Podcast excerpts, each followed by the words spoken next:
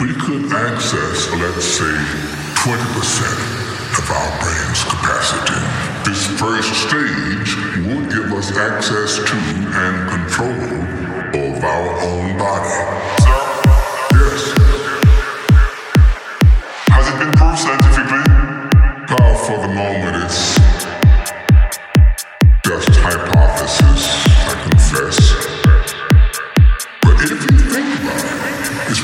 To realize that the Greeks, the Egyptians, and the Indians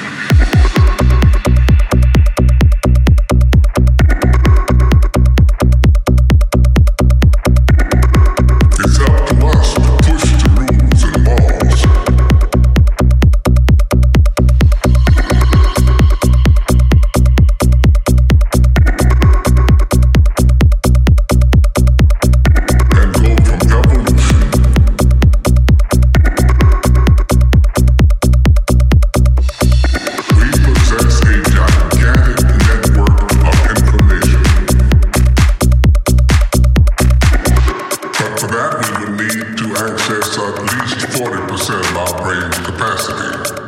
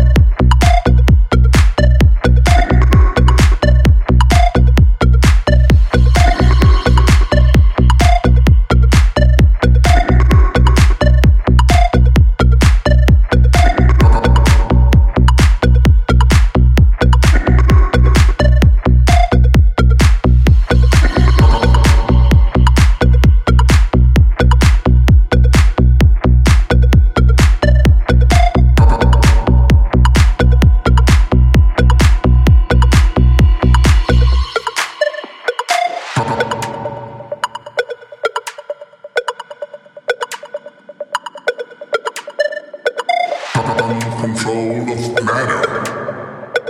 But, but now we're entering into the realm of science fiction, and we don't know any more than a dog who watches the moon. Excuse me, sir. Yes. But what would happen if, for some reason, we ignore somebody and lock 100% of the cerebral capacity? 100%? Yes.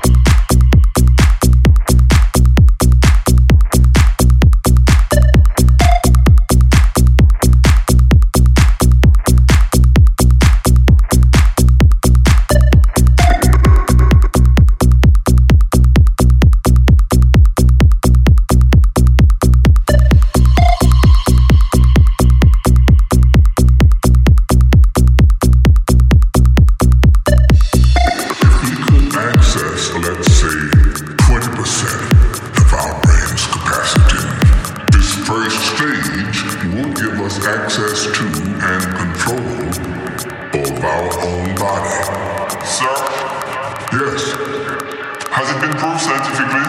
Oh, for the moment, it's just hypothesis, I confess. But if you think about it,